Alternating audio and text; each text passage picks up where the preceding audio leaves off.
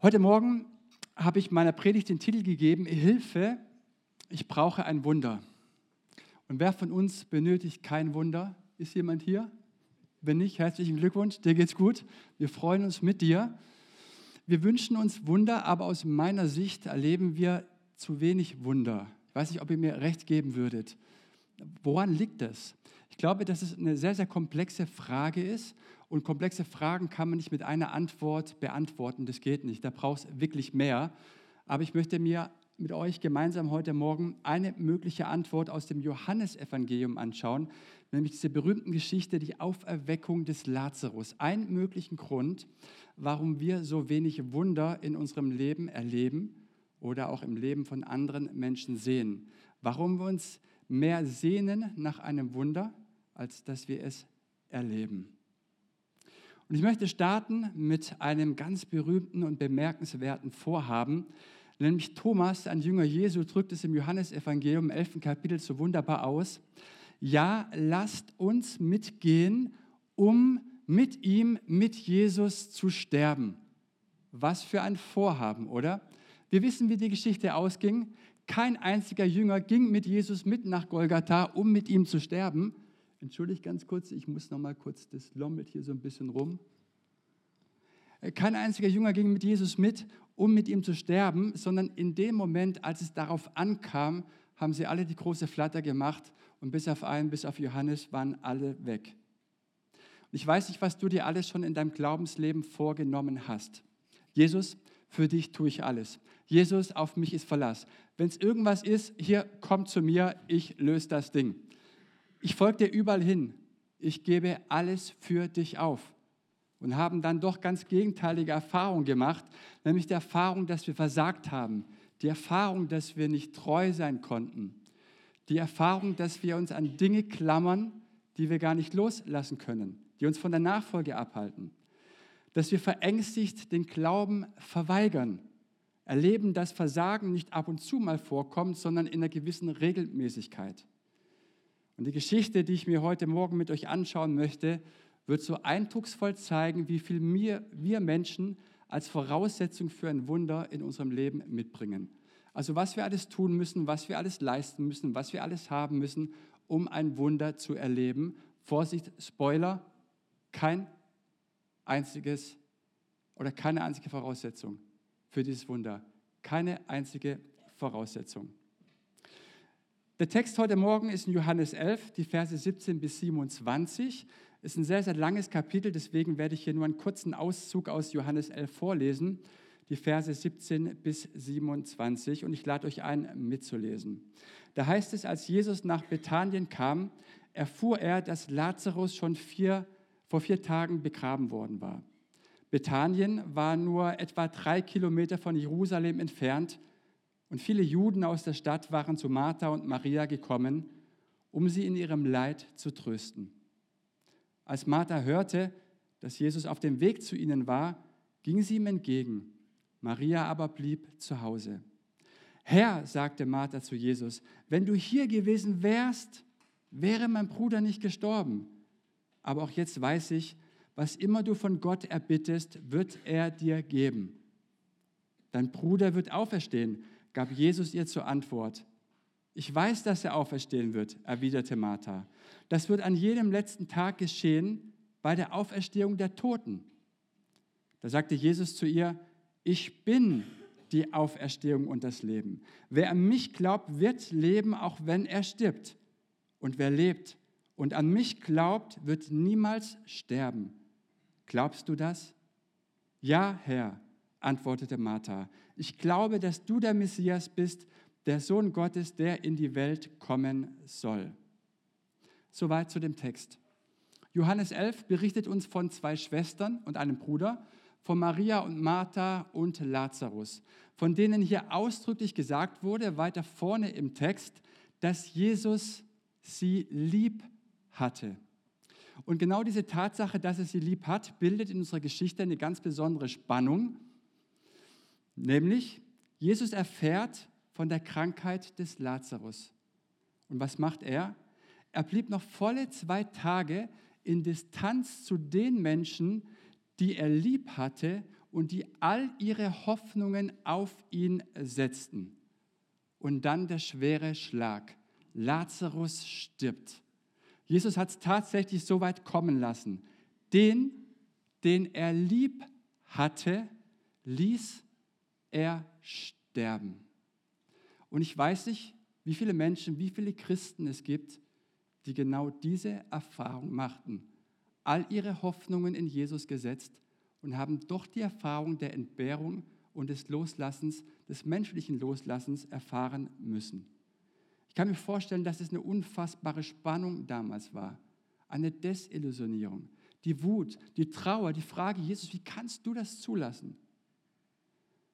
Und als Jesus jetzt nach Bethanien kommt, rennt Martha auf Jesus zu und spricht, könnte man sagen, ein seltsames Glaubensbekenntnis. Herr, wärst du hier gewesen, dann wäre mein Bruder nicht gestorben. Was ist es für ein seltsamer Glaube, den Martha hier zeigt? Das ist der Glaube der vergangenen Möglichkeiten. Herr, wärst du hier gewesen, Jetzt kann man aber nichts mehr machen. Gott, wenn du damals in meine Not eingegriffen hättest, dann hätte etwas verändert werden können. Jesus, früher, als ich mich bekehrt habe, Mann, da war ich so feurig im Glauben. Auf der Holy Spirit Night habe ich den Heiligen Geist so stark erlebt. Früher war irgendwie mehr möglich. Mein, weißt, die ganzen Jüngerschaftsflausen, gerade am Anfang nach dem Studium war ich auf der Jüngerschaftsschule. Ah, die sind alle vorbei. Damals habe ich noch geglaubt, dass Jesus wirklich alles tun kann. Aber hey, früher halt. Jetzt ist irgendwie nicht mehr möglich. Darf ich dir die Frage stellen, wie sieht es in deinem Glauben aus? Hast du auch so einen Glauben der vergangenen Möglichkeiten? Glaubst du, dass Jesus wirklich im Hier und Jetzt auch dein Wundervollbringer sein kann? Oder liegt das letzte Wunder, das du erlebt hast, vielleicht schon Jahre oder Jahrzehnte her? Bist du so ein Christ, der immer davon erzählt, was er früher alles mit Jesus erlebt hat? Oder kannst du von neuen, frischen Glaubenserfahrungen auch berichten? Gestern habe ich Jesus erlebt beim Einkaufen oder irgendwas anderes. Was siehst du in Jesus? Was siehst du in ihm? Ich glaube, dass es so eine wichtige Frage ist. Frage an Martha, was sah sie in Jesus? Nicht mehr als einen vollmächtigen Propheten. Aber sie erkannte nicht, dass Jesus die Auferstehung und das Leben selbst ist. Und es zeigt die Geschichte, wie sie jetzt weitergeht. Also Martha ist jetzt fix und fertig, sie trauert. Und in ihre Trauer hinein heißt Jesus ihr jetzt, dass ihr Bruder auferstehen wird. Wörtlich sagt er, dein geliebter Bruder wird auferstehen. Und Martha antwortet wie ein kleines weinendes Kind, ja Herr, ich weiß, dass mein Bruder auferstehen wird, am letzten Tag bei der Auferstehung der Toten. Wisst ihr was? Super, wow. Auf der Bibelschule bekommst du für diese Antwort eine 1 plus mit Sternchen. Dogmatisch und theologisch war das die völlig korrekte Antwort. Aber Jesus sagt, das habe ich nicht gemeint. Denn ihr Glaube und die Erwartung an die Auferstehung haben überhaupt nichts an ihrer jetzigen und gegenwärtigen Situation verändert. Das Wissen, dass es irgendwann mal eine Auferstehung geben wird, hat in ihrem Leben nichts verändert. Denn sie trauert ja immer noch. Aber ich glaube, gerade die, der Glaube an die Auferstehung trägt in sich die Fähigkeit, mein Leid im Hier und Jetzt zu verwandeln in Freude. Und genauso hat es Jesus gesagt in einer seiner drei Abschiedsreden im Johannesevangelium, ihr werdet weinen und klagen und die Welt wird sich freuen. Ich aber sage euch, eure Trauer wird sich verwandeln in Freude. Nochmal, was siehst du in Jesus? Ich meine, der Glaube an den auferstandenen Christus, ist es nur so ein Lippenbekenntnis oder verändert er tatsächlich etwas an deiner gegenwärtigen Situation? Wisst ihr, ich glaube, unsere Glaubensbekenntnisse dürfen nicht nur so eine innere Philosophie oder Denkweise sein und bleiben, die immer dann, wenn es wirklich darauf ankommt, eigentlich kein tragfähiges Fundament bilden. Es ist so einfach zu singen, Jesus, für dich gebe ich alles auf. Jesus, für dich gebe ich alles hin. Es ist so einfach, aber stimmen unsere Lippenbekenntnisse mit unseren Glaubenserfahrungen auch überein? Oder überwiegen doch mehr die Lippenbekenntnisse? Und es kommt die wohl mächtigste Aussage Jesu, die wir in den Evangelien lesen können. Jesus sagt jetzt zu Martha, ich bin die Auferstehung und das Leben. Ich gebe nicht nur Leben, sondern ich bin das Leben. Und wer an mich glaubt, wird leben. Und wer in der Beziehung zu mir mit dieser Erwartung und Hoffnung lebt, wird nimmermehr sterben. Und so sagt es auch Johannes 1. Wer ihn hat, sagt Johannes, hat das Leben. Wer ihn nicht hat, hat das Leben nicht. Es wird von niemandem von uns eine Auferstehung an sich geben, sondern immer nur in der tiefsten Gemeinschaft in Beziehung zu Christus, im Paket mit ihm. Und Martha antwortet, ja, ich glaube, dass du der Sohn Gottes bist. Und auch hier schon wieder eine dogmatisch-theologisch einwandfreie Antwort. Wow, das ist ein Einzelkandidat. Solche Schüler möchtest du haben. Aber wisst ihr, was Marthas Problem war? Es war nie die Theorie, sondern dass sie so wenig von dem, was sie auch glaubte, in ihrem Leben umgesetzt hat. Dass sie so wenig von dem, was sie glaubte, auch erfahren hat. Sie glaubte nämlich nicht, dass Jesus wirklich die Auferstehung und das Leben ist. Und es verrät jetzt die Geschichte, wie sie weitergeht. Da heißt es weiter, Jesus befiehlt, wälzt den Stein weg. Herr, wandte Martha, die Schwester des Verstorbenen, ein, er ist doch schon vier Tage tot, der Leichnam riecht schon. Jesus lässt es den Grabstein wegrollen und Martha hindert ihn daran, in das Grab zu gehen. Ich meine, stellt euch mal dieses Bild vor. Sie hindert ihn daran, in ihrem Leben einzugreifen. Sie hindert Jesus selbst daran, ihre Trauer in Freude zu verwandeln, aus Sorge, er könnte sich beim Wegtragen des Leichnams verheben oder aus Sorge geht er ja nicht rein, das stinkt schon so sehr. Ich meine, da steht Gott leibhaftig in unserem Leben. Er ist da. Er ist kurz davor, ein Wunder zu vollbringen. Was machen wir? Jesus, verheb dich bitte nicht an mein Problem. Das ist schon echt schwer. Lieber nicht. Ist es nicht absurd, oder? Das ist doch unvorstellbar. Martha traut Jesus einfach nicht zu, dass er etwas für ihren Bruder tun kann, denn dazu hätte er Gott selbst sein müssen. Die Juden glaubten, dass nur Gott selbst die Fähigkeit hat, Tote aufzuerwecken. Aber anscheinend war er es nicht. Merkt ihr was? Wisst ihr, was Marthas Problem war und auch unser Problem ist? Nicht, dass wir theoretisch nicht wissen, dass Jesus unser Wundervollbringer ist, sondern dass wir es einfach ihm nicht zutrauen, dass er wirklich etwas in meinem Leben verändern kann und dass wir so wenig von dem erfahren haben, was wir schon so oft bekannt haben. Jesus, für dich tue ich alles. Jesus, du bist der Größte. Jesus, du bist mein Retter. Du bist mein Leben. Du bist mein Wundervollbringer. Warum erleben wir so wenig Wunder? Ein Grund, wenn wir ganz ehrlich sind, weil wir es Jesus einfach nicht zutrauen, dass er wirklich etwas in meinem Leben verändern kann. Martha fällt Jesus also in die Arme, er hält ihn auf und sagt, nein Herr, er ist schon am Verwesen, vier Tage lang. Jesus, er stinkt schon. Jesus, meine Probleme, die stinken bis zum Himmel. So schlimm ist es. Merkt ihr den Widerspruch? Auf der einen Seite eine wahnsinnig dogmatisch, theologisch korrekter Glaube und auf der anderen Seite verweigert sie den Glauben gerade in dem Augenblick, wenn es darauf ankommt. Und beschreibt es nicht so ein bisschen auch unsere Situation als Christen? Wir wissen viel, wir wissen sehr viel. Wir sind furchtbar schlau und je länger wir im Glauben unterwegs sind, desto schlauer werden wir. Aber nochmal, stehen die Glaubenserfahrungen auch in Bezug zu meiner Schlauheit, zu dem, was ich alles zumindest theoretisch weiß? Ich möchte im letzten Drittel der Predigt jetzt auf die Auslegungsebene kommen und einfach mal versuchen, das bildhaft äh, ein bisschen darzustellen und möchte jetzt von dieser körperlichen Ebene mal ein bisschen wegkommen auf die Herzensebene. Das passt vielleicht ganz gut zu dem Eindruck, den äh, Xenia vorher hatte, zu diesem, dieser Verschlossenheit, zu diesen verschlossenen Räumen. Ich glaube, dass wir hier drin in unserem Herzen alle solche verschlossene Räume haben Vielleicht könnte man auch sagen, dass es Gräber sind. Da ist die Trauer drin, die Wut, die Verzweiflung, es sind Verletzungen, negative Erfahrungen, Ängste, Zweifel.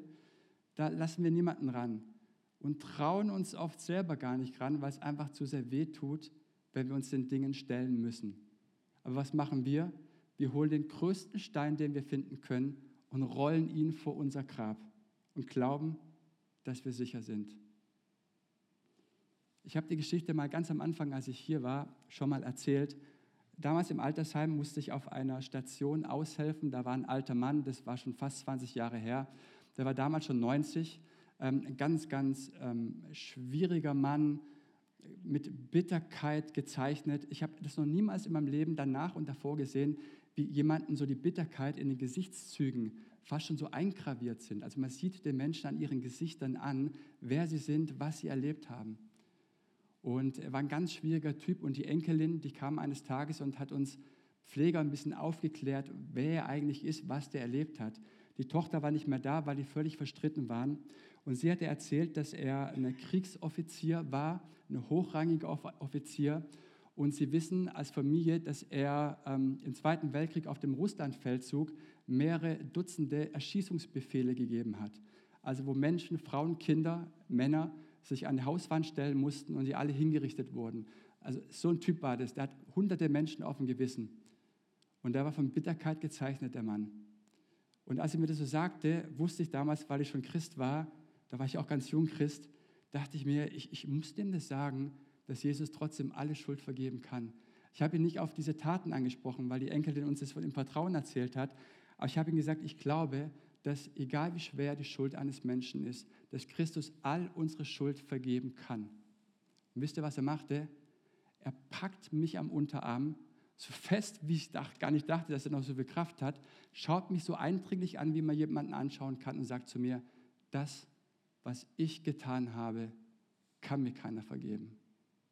Ich habe protestiert, aber er wollte nicht mehr mit mir sprechen darüber und hat es abgeblockt. Und ich war dann relativ kurze Zeit auch später wieder weg und der Mann ist wahrscheinlich mit seinem Herzensgrab gestorben. Er hat den Stein mitgenommen, den er vor das Grab gewälzt hat und dachte, er ist sicher. Aber er war nicht sicher. Der christliche Schriftsteller C.S. Lewis hat mal, mal was in seinem Buch, was man Liebe nennt, was Schönes geschrieben über solche Herzensgräber. Und ich möchte es euch mal kurz vorlesen. Er schreibt, zu lieben bedeutet, sich verletzlich zu machen. Lieben Sie irgendetwas und Sie werden feststellen, dass Ihr Herz Schmerz empfindet, wenn nicht sogar gebrochen wird. Wenn Ihr Herz intakt bleiben soll, dann sollten Sie es an nichts und niemanden verschenken, nicht einmal an ein Tier. Packen Sie es sorgfältig ein in Hobbys und kleine Annehmlichkeiten. Vermeiden Sie alle Beziehungen. Sperren Sie es sicher ein in den Sarg Ihrer Selbstsucht. Aber in diesem Sarg, sicher, dunkel, starr, luftdicht, wird es sich verändern. Es wird nicht gebrochen. Es wird vielmehr verhärtet, undurchdringlich, rettungslos verloren. Und er schlussfolgert, der einzige Ort außerhalb des Himmels, an dem sie absolut sicher vor all den Gefahren und beunruhigenden Begleiterscheinungen der Liebe sind, ist die Hölle. Weißt du, es ist so wichtig, dass du weißt, wer vor deinem Grab steht. Nämlich der, dem der Vater die Vollmacht gegeben hat, Leben zu geben und zu nehmen. Und Jesus spricht also jetzt, öffnet das Grab. Und er betet ein seltsames Gebet. Vater, ich danke dir, dass du mich erhört hast. Er bittet nicht, er dankt.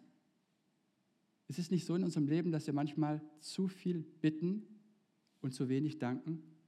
Dass wir morgens anfangen mit der Meditation unserer Probleme, mit den Schwierigkeiten, mit den Dingen, die wir einfach nicht aus unserem Leben rausbekommen? Was ich hier nicht sagen möchte, dass wir aufhören sollen zu bitten und nur noch danken. Nein, Dank und die Bitte, die haben ihren rechtmäßigen Platz. Aber ich finde schon sehr interessant, wenn es hier um das größte Wunder geht, das Jesus verbracht hat im Neuen Testament, da dankt er. Er nimmt die Autorität und die Vollmacht, die der himmlische Vater ihm gegeben hat, und spricht mit Autorität und Vollmacht in das Grab hinein. Ich finde es interessant. Es kommt Jesus also zu Lazarus ans Grab und spricht den wohl mächtigsten Imperativ, das heißt eine Befehlsaussage in der Bibel, Lazarus, steh auf und komm heraus. Nochmal kurz zum Anfang der Predigt. Wie viele Voraussetzungen bringen wir als Menschen für ein Wunder in unserem Leben mit? Keine. Wie viele Voraussetzungen hat Lazarus mitgebracht, um diesem Befehl, diesem Imperativ Folge zu leisten? Keine einzige Voraussetzung. Höchstens haben sich da vielleicht die Würmer angesprochen, die mittlerweile schon ihr Werk getan haben. Ich weiß es nicht, ob es nach vier Tagen schon soweit ist. Er brachte keine einzige Voraussetzung dafür mit. Aber das ist typisch in der Bibel. Wenn Gott spricht, gibt er gleichzeitig die Kraft, all das umzusetzen, was er von uns fordert. Und das lesen wir ganz am Anfang in der Bibel und ganz am Ende. Am Anfang sprach Gott, es werde Licht. Was machten Licht und Finsternis? Sagten die, nee, wir haben uns so lieb, ist gerade so gemütlich beieinander, wir bleiben beieinander? Nein, sie trennten sich. Erde und Wasser sollen sich trennen. Das befahl Gott. Was taten sie? Blieben sie zusammen? Nein, Erde und Wasser trennten sich. Und wenn Jesus hier jetzt in das Grab des Lazarus hineinspricht, Lazarus, steh auf und komm heraus. Was passiert? Er steht auf und kommt heraus. Das ist Stereotyp in der Bibel. Wenn Gott spricht, gibt er gleichzeitig die Kraft, all das umzusetzen, was er von uns fordert. Und so weiß ich nicht, mit welchen Steinen du heute Morgen hier in den Gottesdienst gekommen bist. Wie groß sie sind, wie eckig, wie kantig, wie schwer. Die hast du vielleicht vor deine Herzenstür gerollt. Dann möchte ich dir heute Morgen von Gott selbst zusprechen, dass er all deine Probleme, all deine Steine, von denen du glaubst, sie zu haben, schon längst aus dem Weg geräumt hat, als er für dich stellvertretend am Kreuz gestorben ist und für dich auferstanden ist. In der schottischen U-Bahn-Station, ich habe das auch schon mal erwähnt, habe ich mal ein schönes Graffiti gesehen, also ein Bild davon. Da stand drauf, You can never be too dead for resurrection. Für die Auferstehung kannst du niemals zu tot sein. Für den auferstandenen Christus kannst du niemals zu hoffnungslos sein, niemals zu deprimiert, niemals zu traurig, niemals zu verletzt und niemals zu verbittert, sondern er spricht in das Grab unseres Lebens hinein, steh auf und komm heraus. Wisst ihr was? Wenn wir im Himmel sind, verabreden wir uns alle, okay? Auf einen Kaffee. Wir werden uns treffen, kommen zusammen und wisst ihr, was wir sagen werden? Hatten wir nicht doch recht, als wir im Lobpreis so oft bekannt haben, Jesus, du bist der Erlöser, du bist der Retter, du bist der Befreier? Hatten wir nicht recht? Wie wenig davon haben wir erlebt, von dem, was wir bekannt haben. Ich glaube, es tut ein bisschen weh. Es wird ein bisschen weh tun, wenn wir verstehen, was wir jetzt schon bereits alles hatten. Und so möchte ich uns heute Morgen Mut machen, dass Jesus uns selber begegnen möchte, dass er selber vor unserem Herzen steht. Du weißt, was alles drin ist. Du weißt, wo Bitterkeit ist, wo du verletzt wurdest. Du weißt, wo du eine Wunde hast. Aber vielleicht möchte er heute Morgen dir zusprechen, du darfst mir dein Herz, diesen Raum, der luftdicht verschlossen ist oder verschlossen war, mir anvertrauen. Und Viola, ich sehe gerade, du bist hier, würdest du noch kurz kommen und ein bisschen spielen?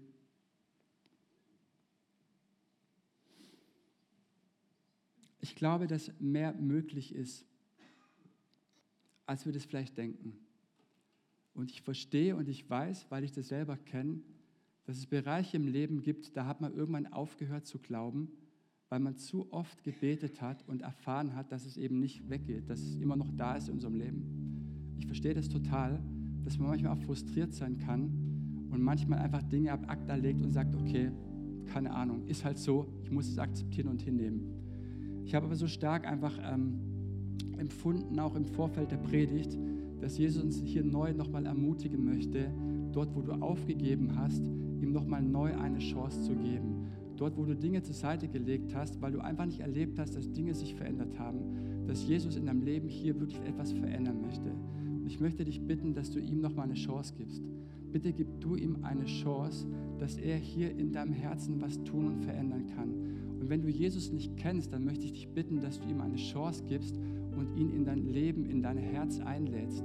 Dass du ihm vertraust, dass er in dein Leben kommen möchte und dir zeigen möchte, was es bedeutet, bedingungslos geliebt zu sein. Ich möchte dir Mut machen, dass du heute Morgen nicht an dem vorbeigehst, sondern dein Herz und erstmal macht man das mit seinem Willen auch, dass es öffnest und sagst, Jesus, ich glaube dir, ich vertraue dir, dass du die ganz neuen Dinge, die vielleicht irgendwie seit gestern ein Problem haben, aber auch die Dinge, die vielleicht schon Jahre zurückliegen, Jahrzehnte, dich einfach zur Seite gelegt habe. Ich glaube daran, dass du diese Dinge verändern und nehmen kannst. So möchte ich euch bitten, dass wir jetzt einfach aufstehen. Ich möchte noch beten und dann werden wir gemeinsam im Anschluss noch ein paar Minuten nehmen, wo wir einfach auch ins Gespräch kommen können mit Jesus, wo wir ihm das auch ausdrücken können, was uns bewegt, was uns vielleicht auch heute Morgen angesprochen hat. Herr Jesus, ich danke dir, dass du die Auferstehung und das Leben selbst bist. Und so wie Martha es bekannt hat mit ihren Lippen und auch so wenig erfahren hat, weil ihre gegenwärtige Situation sich nicht verändert hat, so sehen wir uns immer wieder auch unserem Glauben konfrontiert. Auf der einen Seite mit der Theorie und auf der anderen Seite mit Erfahrung, dass es ganz anders ist wie das, was wir geglaubt haben oder was wir uns ausgemalt haben. Ich danke dir, dass du derjenige bist, der unseren Glauben verändern kann. Und auch wenn wir Jahrzehnte im Glauben sind, Herr, du machst alle Dinge neu. Und auch heute Morgen kannst du meinen Glauben neu beleben. Und Herr Jesus, du weißt, dass wir dazu einfach auch uns öffnen müssen. Wir danken dir, Herr, dass es eine Beziehung, dass es um Beziehung geht und dazu gehört, dass ich dir mein Herz öffne, dass ich dir neu mein Herz anvertraue und dich einlade. Sag, Jesus, komm du in mein Herz Komm du in diese Bereiche meines Lebens, in die luftdichten Kammern, in die Gräber, Herr. Ich danke dir, dass du den Stein wegrollst und jetzt davor stehst und uns zusprichst, steh auf und komm heraus.